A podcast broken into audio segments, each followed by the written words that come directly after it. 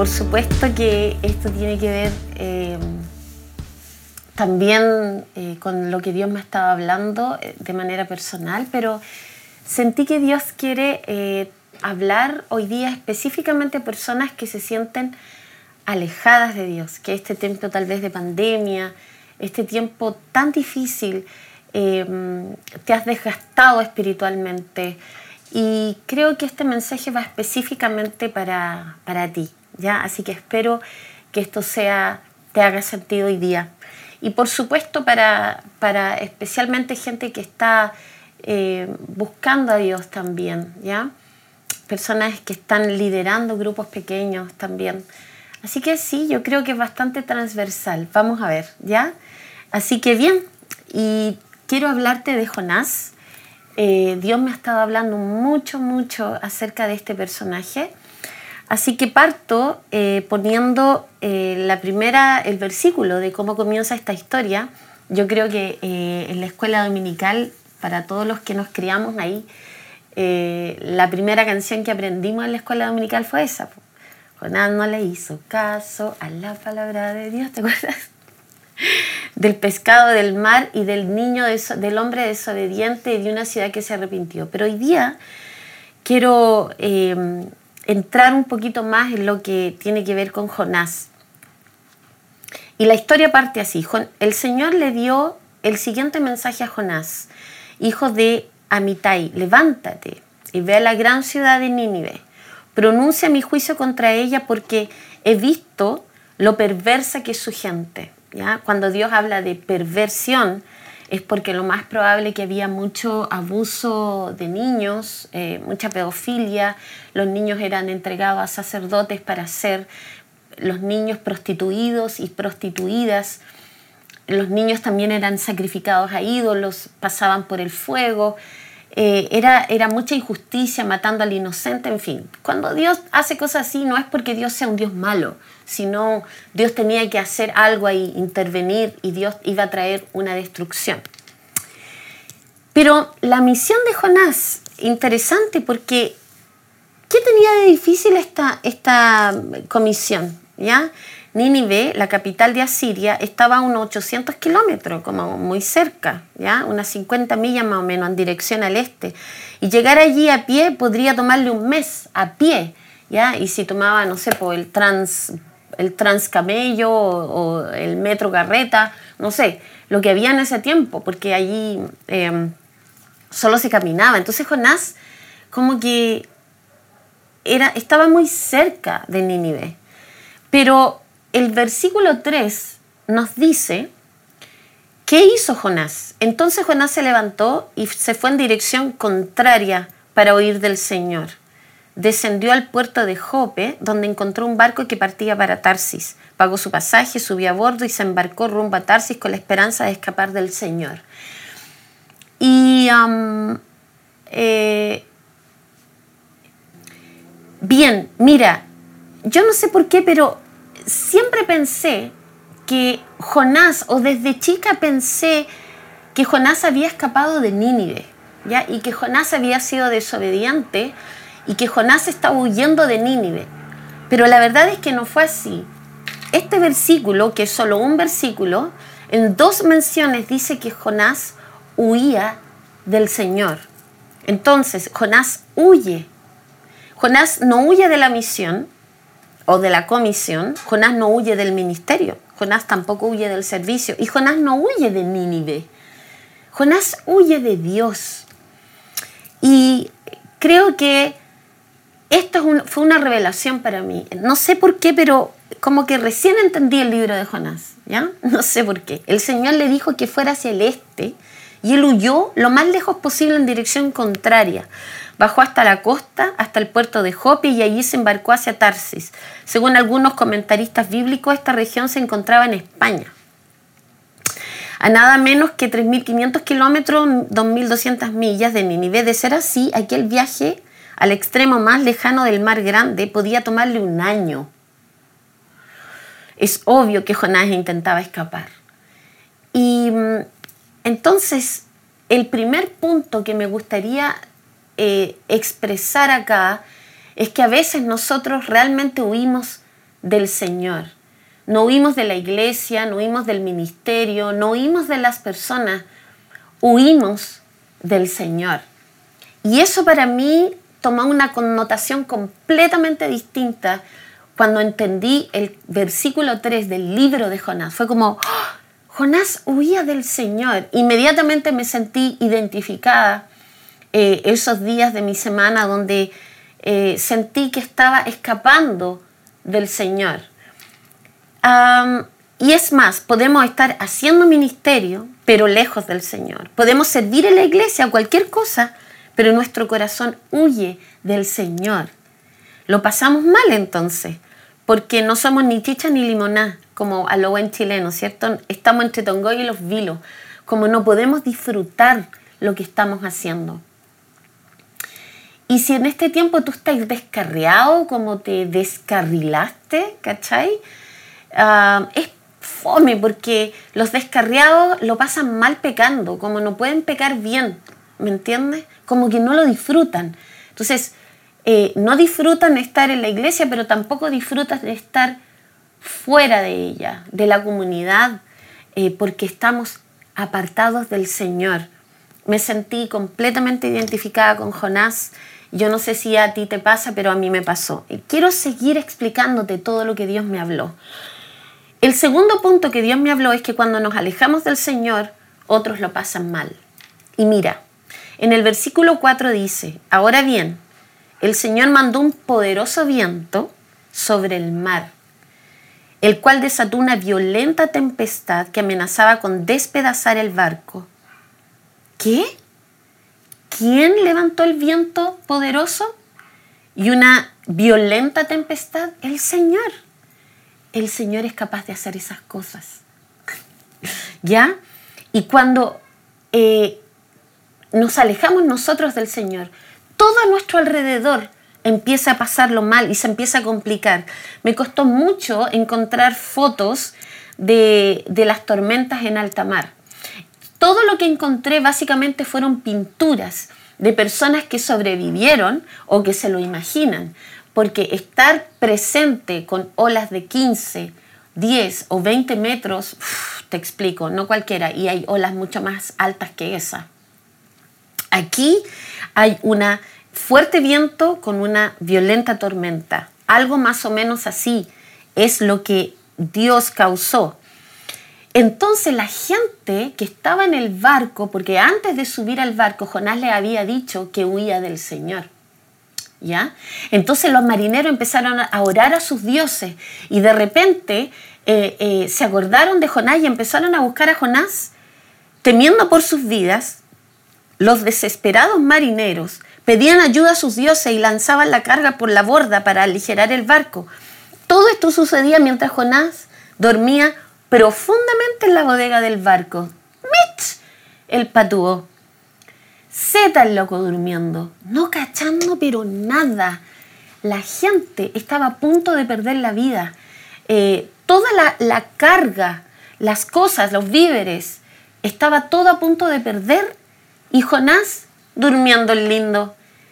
A causa de él, todo a su alrededor era un caos. Todo el mundo estaba a punto de perder la vida. Todos estaban viendo afectados. Padres de familia. Todo estaba siendo completamente eh, eh, expuesta sus propias vidas, perdiendo todo. Y él, no cachando nada, durmiendo, desconectado, feliz, roncando hasta que en el otro versículo dice que el capitán bajó a despertarlo y le dice, oye, ora a tu Dios y haz algo. ¿Ya? Ahora, quiero ponerte un poquito en contexto de qué era, quién era Nínive. ¿Ya? Bueno, Nínive era una ciudad, ¿cierto? Ocurre en el reinado del malvado rey Jeroboam II, no tenía eh, número romano, ¿ya? Sorry. Que gobernaba sobre las diez tribus de Israel eh, en ese contexto, en el reinado de Jeroboam, Elías y Eliseo habían eh, sido los profetas de Israel en ese tiempo y también alcanzaron a, profetizar en el padre de Jeroboam, Jeroboam I.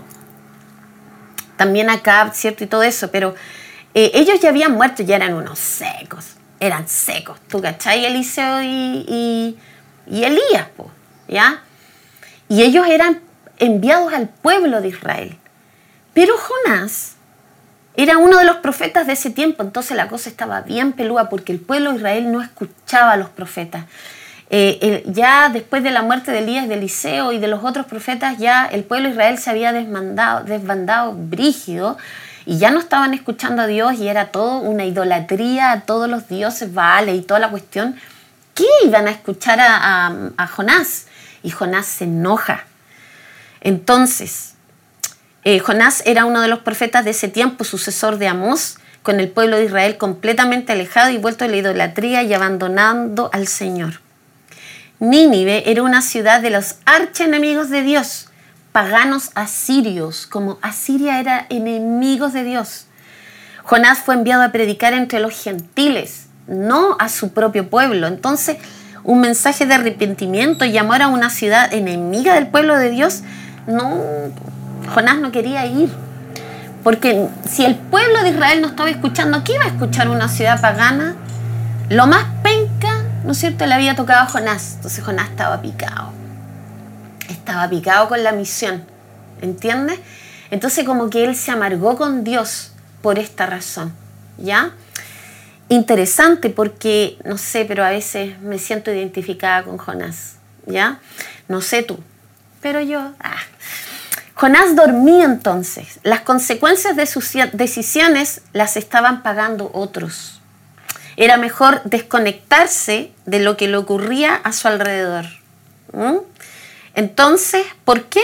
Porque entonces tenía que resolverlo con Dios. Y era exactamente lo que Jonás no quería hacer. El Señor lo había puesto en una situación eh, que Jonás resistía porque era incómodo, ¿ya? Y vamos a ver por qué. En Jonás capítulo 1, del 12 al 13 dice, como la tormenta seguía empeorando, le preguntaron, ¿qué debemos hacer contigo entonces? Pues si tú eres el responsable de todo esto para detener esta tempestad. Échenme al mar, contestó Jonás y volver a la calma. Yo sé que soy el único culpable de esta terrible tormenta. Aquí podemos visualizar un poco del corazón de Jonás, que por alguna razón Dios lo había escogido a él, porque él estaba dispuesto a dar la vida por esta gente. Por lo tanto, Jonás era un hombre que tenía eh, un corazón noble, ¿ya? Y también eh, era un hombre que tenía conciencia de sí mismo, ya como él había entendido que todo esto era por causa de él y se hizo cargo.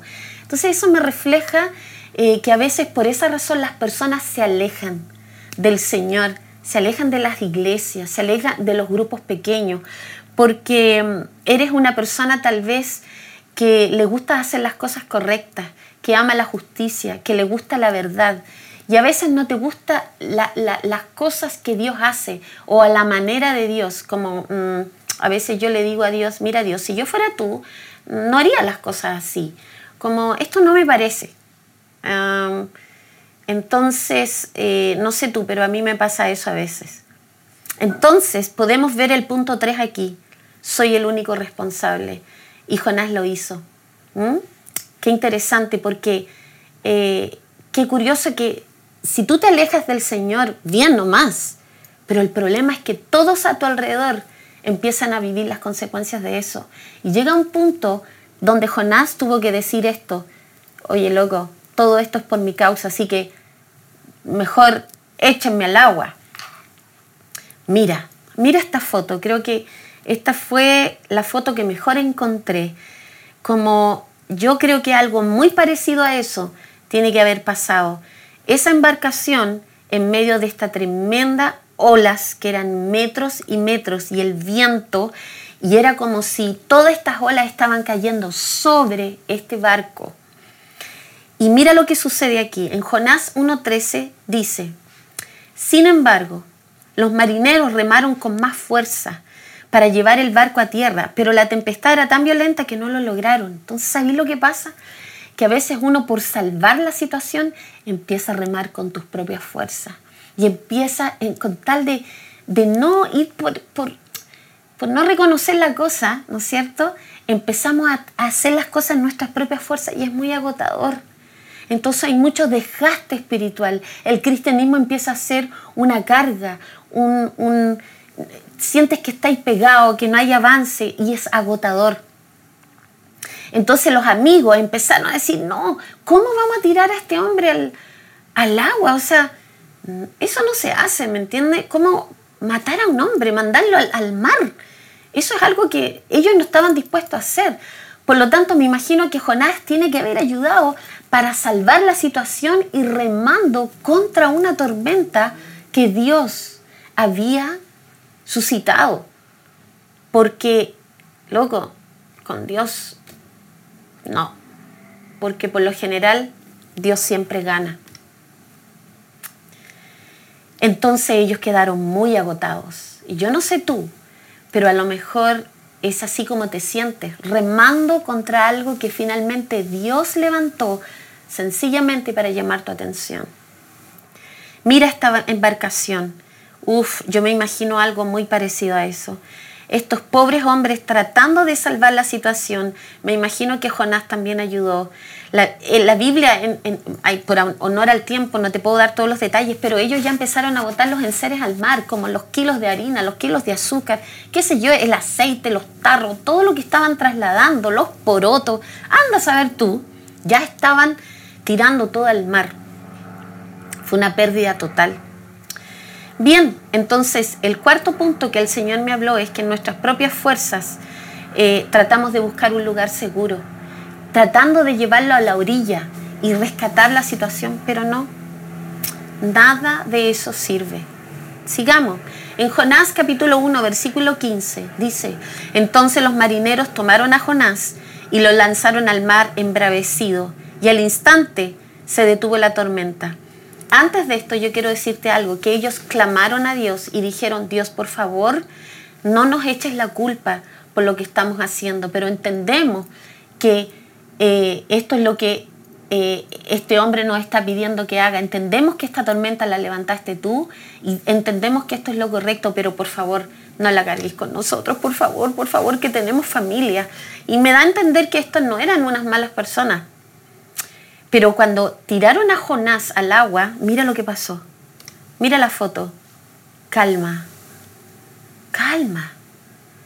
Cuando la persona reacciona, cuando reaccionamos y, y finalmente nos hacemos cargo a nosotros mismos, todo a nuestro alrededor, hay una calma, hay paz.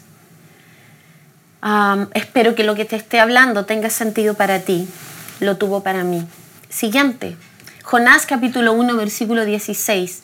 Los marineros quedaron asombrados por el gran poder del Señor. Le ofrecieron un sacrificio y prometieron servirle. Entonces, ¿sabes qué?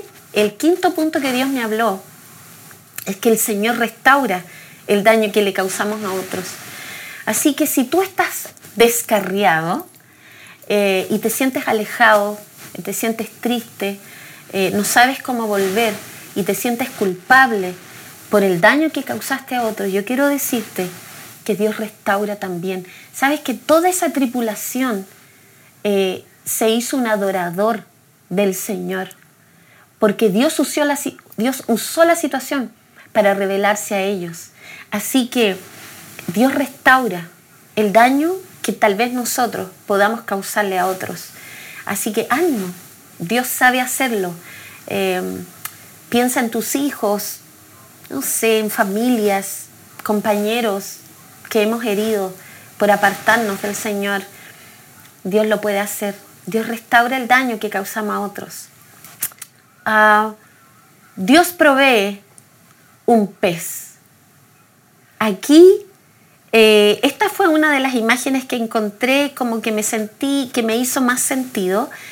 Y yo creo que tiene que haber sido algo muy parecido a esto, porque eh, Jonás eh, cayó, cayó, estamos hablando de alta mar, no estamos hablando de una playa, cayó a las profundidades del mar. ¡Qué miedo! ¡Qué miedo! La dinámica del mar es otra cosa, ¿no? Y Jonás estaba ahí, eh, pero Dios proveyó. Dios proveyó algo para Jonás. Dios proveyó un pez. Em, Dios siempre provee. En el mar imposible, en medio de la nada. Eh, o sea, Jonás iba a morir. Él sabía que ya estaba perdido. A lo mejor es así como tú, tú te sientes perdido, pero Dios siempre provee. Dios es creativo para llamarte atención y encontrarse contigo. ¿ya? Y Dios va a usar cualquier cosa insólita para encontrarse contigo. El fondo del océano es un lugar poco común. Así que a lo mejor hoy día estás en un contexto poco común, por, como por ejemplo una plataforma virtual. no sé en qué condición, en qué circunstancia estás donde Dios está hablándote. Mira, ahí está otra foto que encontré. Pensemos que es una ballena, no sabemos, la Biblia no especifica, pero ahí está Jonás cayendo donde Dios provee. ¿Qué ocurre en el pez? Es incómodo para ti, pero no para otros.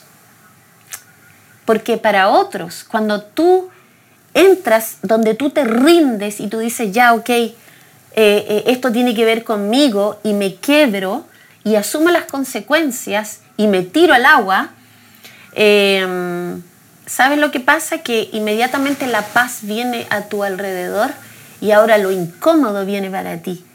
Porque estar en el pez es incómodo, ¿ya? Porque es oscuro, porque huele mal, porque hay algas, porque te mueves de acá para allá. Oscuro. La Biblia dice que era completa oscuridad, tres días. De hecho, eh, Jesús mencionó a Jonás en, su historia, ¿no? Como hay un paralelo de los tres días de, cuando Jesús muere, los tres días que Jesús estuvo muerto. Este es un paralelo.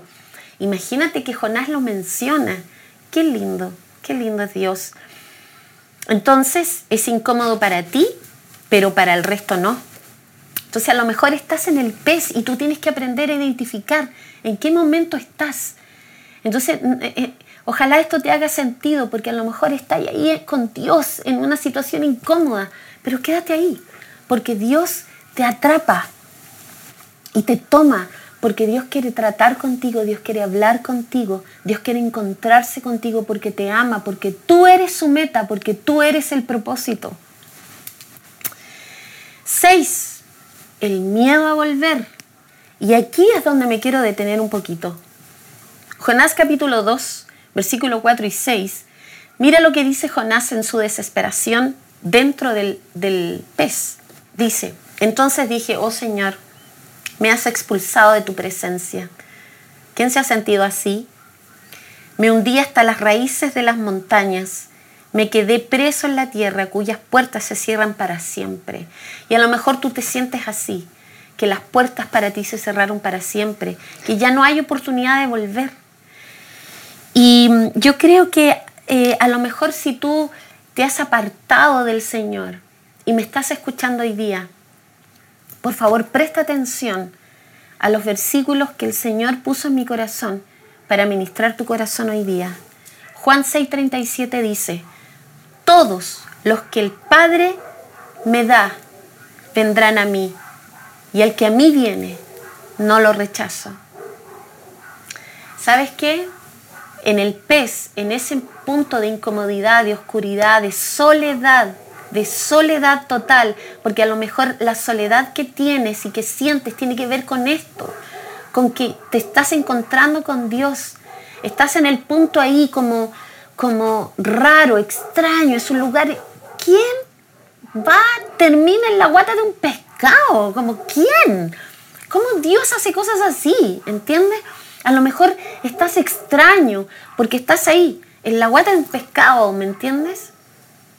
Entonces, eh, no, Dios no te rechaza.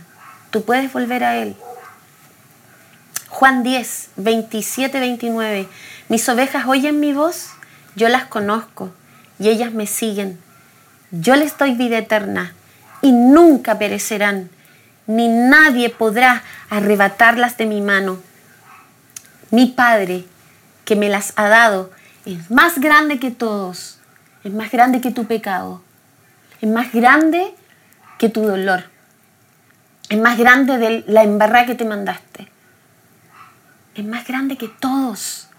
Del que te ha lastimado. Es más grande del que te rechazó. del que te abandonó, del que te quebró. Mi Padre es más grande que todos y de la mano del Padre nadie las puede arrebatar. Por lo tanto, tú estás ahí todavía. Él te ama, hoy día Él te busca, Él llama tu atención y te dice, no te voy a soltar de mi mano. No estás solo. Puedes volverte a mí porque yo no te rechazo. Y el versículo que voy a leer ahora es para mucha gente que puede estar viviendo una depresión. Creo que no hay versículo que describa más una depresión que este. Es un versículo que me ministra mucho en mis momentos de, de bajón, en un momento de tristeza. Y dice, jamás podría escaparme de tu espíritu. Jamás. Él jamás va a abandonarte. No importa lo lejos que te vayas, así como Jonás se fue a un año de distancia, imagínate un año en barco no importa la decisión que hayas tomado de irte deliberadamente, de huir del Señor, jamás vas a poder alejarte de su amor. Jamás podría huir de tu presencia. Si subo al cielo, allí estás tú. Si desciendo a la tumba, ¿no? Esta actitud de querer morir, allí estás tú. Ahí en tu depresión, en tu tristeza y en tu oscuridad, ahí está Él contigo. Si cabalgo sobre las alas de la mañana, si habito junto a los océanos más lejanos, aún allí me guiará tu mano y me sostendrá tu fuerza. Podría pedirle a la oscuridad que me ocultara y a la luz que me rodea que se convierta en noche, pero ni siquiera en la oscuridad puedo esconderme de ti. Para ti, la noche es tan brillante como el día. La oscuridad y la luz son lo mismo para ti si tú te sientes en la oscuridad, si tú te sientes perdido, si te sientes en el hoyo más oscuro del pecado, del fracaso, de la derrota, de la depresión, quiero decirte que la oscuridad y la luz son lo mismo para Él. Él te ve donde quiera que estés y Él te llama. Él está tratando de llamar tu atención ahora. Así que puedes volver a Él porque su espíritu jamás va a, a, alejarte o dejarte. Y jamás vas a poder huir de su presencia. ¿Qué ocurre en el pez? En el pez estás muy incómodo e inseguro. En el pez te encuentras con Dios. ¿Ok? Bien, Jonás capítulo 2 versículo 7 dice, cuando la vida se me escapaba, recordé al Señor, elevé mi oración sincera hacia ti. Eh, te quiero decir esto, que yo corté algunos versículos porque Jonás hace mención de su templo. Ahí recuerda que el templo en el Antiguo Testamento era el lugar donde la gente se encontraba con Dios porque era el único lugar allí, en el templo, porque los sacerdotes eran los encargados a través de los sacrificios de llevar la gente a Dios. Hoy día no, porque el Espíritu Santo habita en nosotros. En Pentecostés fue derramado el Espíritu Santo, nace la iglesia y ahora tú eres el templo del Espíritu Santo. Por lo tanto, ahí, en esa oscuridad, Jonás empezó a recordar, ay, esos momentos en tu presencia, esos momentos en tu presencia, Señor. Si yo muero, voy a morir recordando, ¿no es cierto? Entonces levantó una oración sincera. Así que te invito a que seas sincero. Eso es todo lo que Él espera de ti. Sé sincero. Recuerda sus bondades. Recuerda los momentos. Recuerda las palabras que Él te ha hablado en el pasado. Recuerda lo bueno que Él ha sido contigo y vuelve a Él. Ahí está Jonás. La Biblia dice que el pez lo puso en la playa. Imagínate, no sé si fue una ballena, pero lo tiene que haber, ¡pum!, expulsado. Y, no, es curioso porque la Biblia da ese detalle, como Él lo trajo a salvo y lo dejó en la arena, protegido y cuidado. Y te quiero decir que Él cuida de ti. Él no va a abandonarte, no importa en las condiciones que estés, Él no va a abandonarte, Él va a cuidar de ti. Punto 7. Dios da segundas oportunidades. ¿Mm? ¿Sientes que nada puede restaurar el pasado? No, no es verdad. ¿Te sientes fracasado? Ánimo. Dios da segundas oportunidades. ¿Sientes que para ti no hay perdón? No hay ningún pecado que la sangre de Cristo no pueda perdonar ni limpiar. Entonces, Jonás capítulo 3, del 1 al 3 dice, el Señor habló por segunda vez a Jonás, levántate. Otra vez, levántate. Tú puedes, otra vez. El propósito está intacto, el llamado está intacto, mi amor está intacto. Levántate. Vamos, aquí nada ha pasado. Estamos en el mismo lugar que antes. Ve a la gran ciudad de Nínive y entrega el mensaje que te he dado. Esta vez Jonás obedeció al mandato del Señor y fue a Nínive, una ciudad tan grande que tomaba tres días recorrerla toda. Bien, por honor al tiempo no quiero dar más detalle, entonces solamente puedo decir que Jonás aprendió de sus errores. Entonces seamos humildes y aprendamos y sigamos adelante. Y aquí, eh, para terminar, este versículo me llama mucho la atención y siento que esto cierra todo lo que estoy tratando de decir. este cambio de planes molestó mucho a Jonás y se enfureció. Entonces le reclamó al Señor, Señor, ¿no te dije antes de salir de casa que tú harías precisamente esto? Por eso huí a Tarsis. Sabía que tú eres un Dios misericordioso y compasivo, lento para enojarte lleno de amor inagotable. Estás dispuesto a perdonar y no destruir la gente.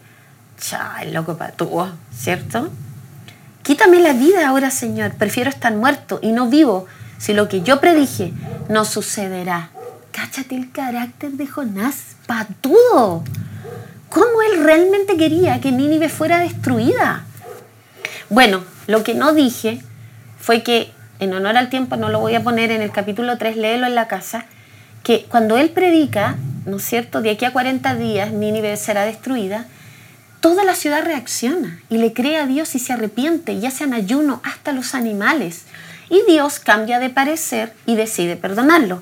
Y Jonás se enoja mucho. Jonás y su carácter. Jonás tenía un temperamento colérico, muy enojón, ¿ya? Se enojó con Dios porque perdonó y tuvo misericordia. ¿Con qué cara? Imagínate. Él quería la destrucción y no la compasión. Y su amor propio le importaba más que las personas. ¿Y sabes qué? El punto con Jonás aquí. Claro, era una ciudad pagana, ¿cierto? Que él no quería que Dios perdonara, pero Dios es amplio. Dios es amplio en perdonar. Y Él tiene un amor inagotable, porque Él nunca se da por vencido contigo, nunca, nunca. ¿Y sabes de qué se trataba de esto? Solamente del ego de Jonás, porque su palabra no se cumplió y a él le importaba más su amor propio que el amor por las personas. El punto 8 entonces a veces solo se trata de un ego herido. ¿Mm? Así que al ego, queridos amigos, no se ministra, al ego no se le invita al Espíritu Santo para que lo sane. Al ego hay que ponerlo en la cruz y dejar que el carácter de Cristo sea formado en nosotros. Así que yo te invito a que puedas diferenciar. ¿Dónde estás? ¿Estás eh, camino a Tarsis? ¿Tomaste la decisión de alejarte? Por favor no lo hagas porque mira la vuelta larga que se dio Jonás. Eh, ¿Estás en el barco durmiendo? y todo a tu alrededor es un caos, vamos, despierta y haz algo. Tírate al agua. O a lo mejor estás en el pez. Entonces ahí es el momento para hacer la oración correcta que Jonás hizo. O a lo mejor estás eh, enojado porque Dios ha tenido misericordia de otros. Entonces Jonás capítulo 4, versículo 5 dice, entonces Jonás se fue al oriente de la ciudad e hizo una enramada. Luego se sentó bajo la sombra de la enramada mientras esperaba ver lo que le acontecía a la ciudad. Él se sentó a ver cómo Nínive era destruida. ¿Cachai? A lo mejor ahí estaba Jonás enojado con Dios porque Dios había perdonado la ciudad. Y a lo mejor ahí estás tú, estás tú distanciado de todo lo que está pasando, del arrepentimiento que había ahí, de lo que Dios estaba haciendo en esa ciudad. y tú mirando desde fuera, enojado con Dios. ¿Qué te parece? A lo mejor es tiempo de cambiar tu actitud y volverte a Él, ¿no es cierto? Dios amaba a Jonás. Entonces, ¿qué pasó? Que Dios levantó una plantita, ¿ya? Una plantita así grande, grande, grande, que Jonás era pelado, no tenía pelo. Entonces, como el sol le quemaba la pela, eh, le, molestaba, Dios proveyó una plantita para él. Y estaba feliz Jonás ahí en la plantita. Pero Dios proveyó un gusano y fíjate que la planta se secó. Y ahí sí que Jonás se enojó. ¡Ay, Dios mío! Ese Jonás sí que se enojó. Entonces Dios proveyó la tormenta y Dios proveyó el gusano. Dios hace esas cosas raras porque Dios quiere llamar tu atención. Dios quiere tratar con tu carácter y Dios quiere transformarte a la imagen de su Hijo. Jonás 4, 9, 10 dice, entonces Dios le dijo a Jonás, ¿te parece bien enojarte porque la planta murió? Sí, replicó Jonás, estoy tan enojado que quisiera morirme. Y en la NBI dice, eh, estoy muriéndome de rabia. Me encanta. Entonces el Señor le respondió, sientes lástima por una planta, que tú no hiciste nada para que creciera, creció rápido y murió rápido. Y de Nínive, una gran ciudad donde no hay, donde hay más de 120 mil personas que no distinguen su derecha de su izquierda y tanto ganado, ¿no habría yo de compadecerme? Entonces, ¿sabes qué? Eh, Dios eh, Em, ama a las personas, 120 eh, mil personas que no conocen su derecha y su izquierda. Y a lo mejor Dios te está llamando a un lugar donde tú no quieres estar, en una comunidad, en tu trabajo, estás incómodo en tu propia familia. Dios te puso ahí porque Dios quiere hacer algo contigo primero y a través de ti ayudar a otros. ¿Quién va a ir? ¿Quién va a ir hoy día a personas que no distinguen su derecha de su izquierda? Que están perdidos. ¿Quién va a ir? Te invito a que te vuelvas al Señor. Quiero terminar orando. ¿Sí? quise tomar, ir a buscar la guitarra, aprovechando que está aquí de puro suerte, en verdad. Y quisiera eh, ministrar un poquito eh, a todos los que están alejados o los que se sienten alejados. Así que esta es una amorosa invitación eh, del Señor para ti. Él te recibe, Él te perdona, Él te abraza. Eh, no importa cuán lejos quieras eh, arrancar, huir, como lo hizo Jonás, Él te alcanza, Él te alcanza. Su amor te alcanza. Nada te puede arrebatar de su mano.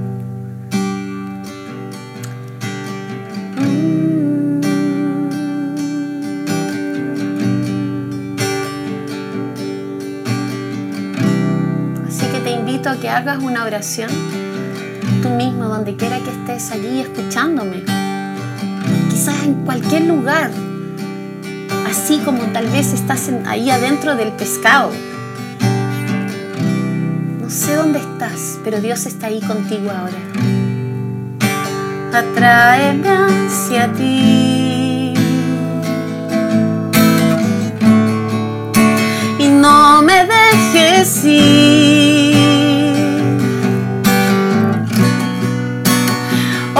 Otra vez me rindo a ti.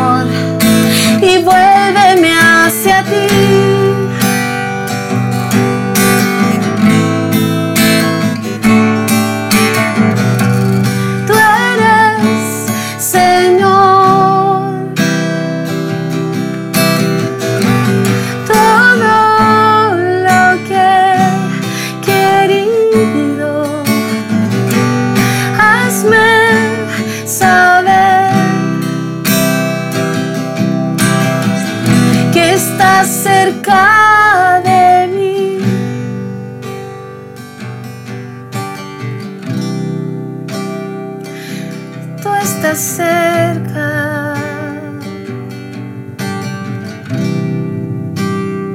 Tú estás cerca, Señor.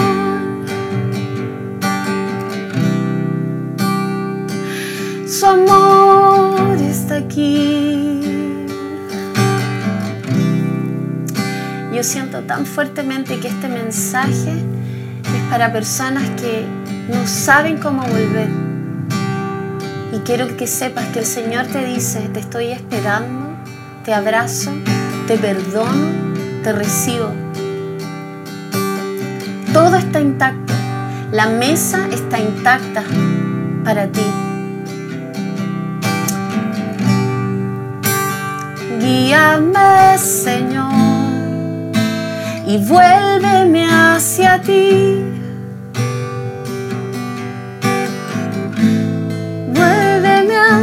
Ti. Tú eres Señor. Dile esto al Señor conmigo. Todo lo que he querido, hazme